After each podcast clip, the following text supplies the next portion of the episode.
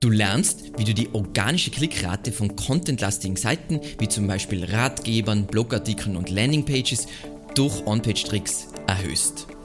Viel Spaß!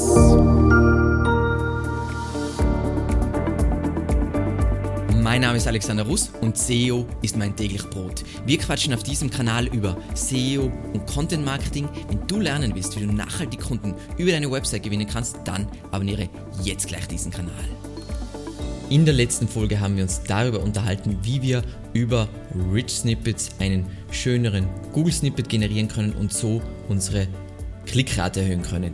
Diesmal geht es wieder um das Thema Klickrate erhöhen, aber über On-Page-Tricks. Was jetzt ganz, ganz wichtig ist, in dieser Folge, aber eigentlich auch in der letzten Folge, the map is not the territory. Das heißt, ich zeige euch grob, wie es funktioniert, aber nicht im Detail, Einfach deswegen, weil wenn ich die Details zeige, ist das Problem, dass das Ganze in ungefähr drei Monaten nicht mehr so laufen wird und ihr müsst euch das dann sowieso in der Praxis selbst austüfteln. Das heißt, das ist jetzt die grobe Landkarte und sollte als solche verwendet werden, aber die Realität wird dann ein wenig anders aussehen, wie man das implementiert und wie man die Situation schafft, dass man dann dieses, diesen Snippet-Upgrade bekommt. Aber lass uns losstarten und zwar mit meinem Lieblings-On-Page-Trick. Es ist natürlich kein Trick, aber wir nennen es mal so und zwar Datum. Das Datum ist unvorstellbar wichtig. Was meine ich jetzt mit dem Datum?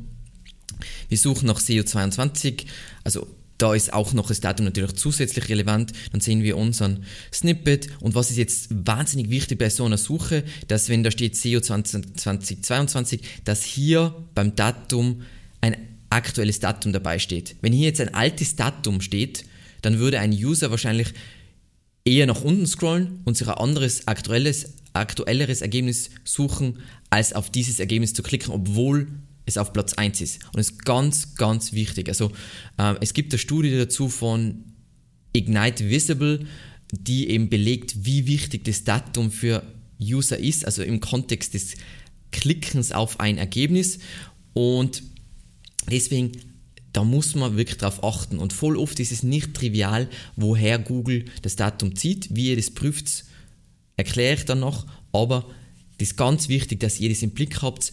Vor allem, wenn ihr, sagen wir mal, time-sensitive Content habt, fast, alle, fast bei jedem Content ist es so, dass der User lieber ein aktuelleres Ergebnis hat als ein älteres Ergebnis. Ähm, dementsprechend sollte ihr immer darauf achten. Was ganz wichtig ist, was, was man in der SEO-Community einfach oft leider sieht, ist, oh, okay, dann verstecken wir das Datum. Zum einen ist es aus User Experience Sicht Katastrophe, Bombenfünfer und gleichzeitig ist es genau das, was Google nicht will. Zusätzlich ein kleiner Hack, würde ich mal sagen, ist ein Fehler, den leider die meisten CMS eingebaut haben, ist, die zeigen immer das Veröffentlich äh, Veröffentlichungsdatum, so wie es WordPress macht. Was natürlich totaler Blödsinn ist, weil wenn ich jetzt meine URLs, meine Seiten aufrechterhalte, damit das alles SEO-konform ist und meinen Content aber regelmäßig aktualisiere, weil ich die Videos vom Alex schaue und der sagt, es ist wichtig, dass der Content aktuell ist, dann steht immer das alte Datum da. Das heißt, baut es in eurem CMS, egal welches CMS ihr jetzt verwendet, um, dass nicht das Veröffentlichungsdatum, sondern das Aktualisierungsdatum angezeigt wird. Zum Beispiel bei medizinischen Informationen, bei den meisten medizinischen Websites ist es genau so, weil da ist es ja noch, ich glaube, noch mal wichtiger, dass, es, äh, dass dieser Content noch aktuell ist. Und dann ein zweiter Fehler, den ich extrem oft bei CMS sehe, ist, oder nicht bei CMS, sondern wie Leute CMS verwenden, ist, dass das Datumsformat unterschiedlich ist. Standardmäßig hat WordPress natürlich ein einheitliches Datumsformat, voll oft haben Leute dann irgendwelche Sachen reinprogrammiert und so weiter und dann wird das Datum einmal so geschrieben und einmal so geschrieben. Super verwirrend für Google. Ähm, zur Umsetzung hat Google deswegen, sogar weil, die, weil Google selber ja sagt, das Datum ist so wichtig, haben sie da Regeln aufgestellt, also Veröffentlichungsdatum für Ergebnisanzeigen in der Google-Suche angeben und da steht genau, welche Formate nehmen Sie gern an, wie soll das Ganze formatiert sein, was kann man da noch für strukturierte Daten äh, angeben, um das noch klarer zu machen und so weiter. Und dann habt ihr hier die Richtlinien. Ich würde mich genau hieran halten und dann und da gibt es ein umfangreiches Video dazu, wo ich genau erkläre, wie das geht, mir anschauen, wie man herausfindet, bei welchen Seiten zum Beispiel Google ein falsches Datum hat und explizit bei diesen Seiten schauen, dass das richtig ist. Natürlich muss man das immer gesamtwebseitlich lösen, weil es ja meistens etwas ist, was programmiertechnisch gelöst werden muss, aber einfach, dass ihr im Blick habt für wichtige Seiten von euch, was Google da für ein Datum gespeichert hat. Passt. Dann kommen wir zu Nummer 2 und ähm, da gibt es noch keinen wirklichen Begriff dazu. Ich würde mal sagen, so sowas wie Minisprungmarken. Ein Beispiel dafür ist Suchanfrage SEO-Tipps ähm, und dann seht ihr bei diesen zwei Ergebnissen die Minisprungmarken und zwar das sind ähm, Sprungmarken, da würden wir jetzt einfach auf diese URL kommen und bei diesen Punkten springt, steigt man schon beim richtigen Absatz oder Kapitel, egal wie man es nennt, ein. Das heißt, auf der Seite, aber schon mit der richtigen Sprungmarke, dass man an die richtige Stelle springt. Super cool, wertet natürlich das Suchergebnis wieder auf. Aus Usability-Sicht ist es viel besser, geht es nicht. Dementsprechend, wir wollen es natürlich auch kreieren. Was jetzt aktuell noch schade ist, um zu den Feinheiten zu kommen, leider ist es oft nicht ganz planbar. Das heißt, manchmal wird es angezeigt, manchmal wird es nicht angezeigt. Bei unserer Website ist ein gutes Beispiel. Wir haben bei all unseren Ratgebern ähm, ein Inhaltsverzeichnis, trotzdem wird es nicht immer angezeigt. Ähm, in der Regel, es gibt Ausnahmen, in der Regel entstehen diese Sprungmarken nur bei Seiten, die eben ein Inhaltsverzeichnis implementiert haben. Ich zeige euch kurz, wie das bei uns ausschaut. Ähm, wir haben jetzt da äh, ein Floating Inhaltsverzeichnis, aber es ist prinzipiell egal, ob ihr es im Content habt, aber ich, ich finde das aus UX-Sicht besser. Das heißt, darauf basierend werden dann diese Sprungmarken, diese Mini-Sprungmarken generiert ähm, und es ist natürlich einfach, es macht den Snippet schöner und es macht die Usability für den Nutzer schöner und er findet schneller, was er braucht. Das heißt, Win-Win für Google, für dich und für den Nutzer. So, wie setzen wir das Ganze um? Prinzipiell einfach über HTML. Sprungmarken ist nichts Neues und kein Mindblow. Wenn ihr jetzt zum Beispiel WordPress verwendet, dann gibt es super praktische Plugins, sowie Talk Plus, die dieses Inhaltsverzeichnis basierend auf euren HTML-Überschriften generieren und damit ist das Thema eigentlich dann schon erledigt.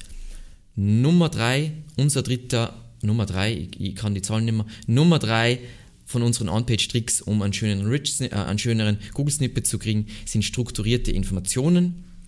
Ähm, Suchanfrage Beispiel Steak braten. Wenn wir nach Steak braten sehen, äh, suchen, dann sehen wir plötzlich zum Beispiel beim Ergebnis von Chefkoch ganz normaler Title Tag, ganz normale Meta Description und dann plötzlich hier, oh mein Gott, wo kommen diese Daten her? Und ich bin ja voll begeistert von denen, weil du kannst so viel, äh, zum einen wird das Snippet signifikant größer und du kannst einfach einen User das Leben so viel einfacher machen mit solchen Snippets, weil dann weiß er genau, findet er dort die, die Informationen, die er braucht. So, wie setze ich das Ganze um? Es ist unglaublich einfach, heißt nicht, dass ihr das bei jeder Suchanfrage kriegt, sondern es muss wirklich, Google muss wirklich sagen, zu dieser Suchanfrage braucht es das unbedingt in die Suchergebnisse. Ähm, wie das jetzt bei Chefkoch ist, die haben hier diese triviale, ganz normale HTML-Tabelle, wo diese Daten rausgezogen werden und eben nur ein Teil der Daten, ja nicht alle, eben nur dieser Punkt, dieser Punkt, dieser Punkt, also diese Punkte, diese Sachen, wenn alle ignoriert, hätten auch natürlich keinen Platz, aber das ist einfach, wie ihr das implementiert. Das heißt, bei Suchanfragen, wo ihr denkt, ah, da können wir in strukturierter Form Daten aufbereiten, einfach in eine HTML-Tabelle packen, je weiter diese HTML-Tabelle oben ist, also, also je früher die im Content kommt, desto größte ist die Chance, dass Google das aufnimmt. Kann man das jetzt 100% planen? Nein. Wie eingangs gesagt, diese Features sind also Tüftler-Features. Features. Da ist nicht so, oh, ich implementiere diesen Code und jetzt ist alles wunderbar, sondern man kann alles richtig machen und trotzdem funktioniert es nicht. Und manchmal denkt man sich, wieso ist auf dieser Seite funktioniert und auf dieser Seite nicht. Aber das ist SEO und das machen gute SEOs den ganzen Tag, nämlich solche Wursteleien.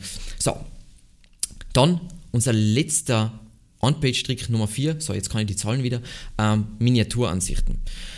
Beispiel, das ist wieder so was, was man nur auf Mobile sieht. Ähm, gibt ganz viele Features, die man leider nur auf Mobile sieht. Ähm, hat auch viele Gründe, die total logisch sind, aber wir suchen nach Massivholzbett und dann sehen wir in den Suchergebnissen zum einen mal hier sogar ein ich würde mal sagen, schon fast ein Bilderkarussell oder hier auch für einzelne Ergebnisse so Thumbnails oder Miniaturansichten. Da ist es wichtig, es ist super einfach zu implementieren, ob es dann angezeigt wird oder nicht, kommt auf die Suchanfrage an. Das heißt, ich kann alles richtig implementieren, aber wenn jemand nach SEO-Tipps sucht, dann wird kein Thumbnail angezeigt. Wieso nicht? Weil für den Begriff SEO-Tipps ein Bild nicht relevant ist. Aber wenn ich wie in diesem Fall nach einem Produkt suche, dann sagt Google, die Suchergebnisse könnten von Bildern profitieren. Dementsprechend, es kommt auf die Suchanfrage an, aber es ist wichtig, wenn ihr jetzt Produkte habt oder einfach Themen oder Keywords, wo Bilder wichtig sind, dass man dann, man braucht logischerweise irgendein Bild auf der Seite, sonst wird es nicht funktionieren. Dann ähm, idealerweise, wenn ihr jetzt WordPress verwendet, sollte es das Featured Image sein, weil Google schon mittlerweile automatisch erkennt, ah, okay, das ist ein hervorgehobenes Bild, das heißt, das ist das, was man tendenziell, was am relevantesten ist zu dieser Seite. Und logischerweise, aber ich hoffe, das macht jeder, weil sonst hat er andere SEO-Probleme. Das Bild sollte fürs Web komprimiert sein, damit es nicht zu lang zu laden braucht. Wenn du da jetzt auch 50 Megabyte Bild hast, dann wird Google es sicher nicht ziehen und dann in den SERPs anzeigen. Also vermute ich jetzt mal. So, wie setzen wir das Ganze um? Hat Google eine schöne kleine Anleitung dazu. Zum einen mal, ich brauche ein Bild auf der Seite und meistens reicht es schon aus. Wenn ich jetzt wirklich der Oberstreber sein will und alles richtig, kann ich entweder PageMap-Daten mitgeben oder eben den Meta-Tag. Das ist alles wunderschön beschrieben, wie man das dann macht und dann wird es angezeigt. Und das sind aus meiner Sicht vier super einfache Methoden, die man sowieso umsetzen kann, egal ob sie jetzt dann sofort funktionieren oder nicht. Einfach weil es sind eigentlich SEO Best Practices, die man umsetzt und dann je nach Suchanfrage und natürlich Google entwickelt sich auch weiter, werden diese Sachen angezeigt oder nicht und können extreme Effekte auf die Klickrate haben aus unserer Erfahrung. So, das war's schon mit unserer Reihe über, wie man die Klickrate sonst noch erhöhen kann. Wir haben ganz viele Videos und könnt ihr euch gerne anschauen über Title Tag, Meta Description und so weiter. Aber jetzt diese zwei Folgen waren ganz spezifisch, wie kann man sein Snippet so mal so fancier machen. Eben in der ersten Folge ist es um die Rich Snippets gegangen, in der zweiten Folge um die, um die On-Page-Tricks. Äh, ich hoffe, dir hat das Ganze weitergeholfen und ich freue mich natürlich über Kommentare und vielleicht habt ihr ja sogar Implementierungsbeispiele. Und ansonsten, das war's auch schon wieder. Falls du eben irgendwelche Fragen hast, dann freue ich mich über deinen Kommentar. Und ansonsten vielen lieben Dank fürs Zusehen und bis zum nächsten Mal. Ciao.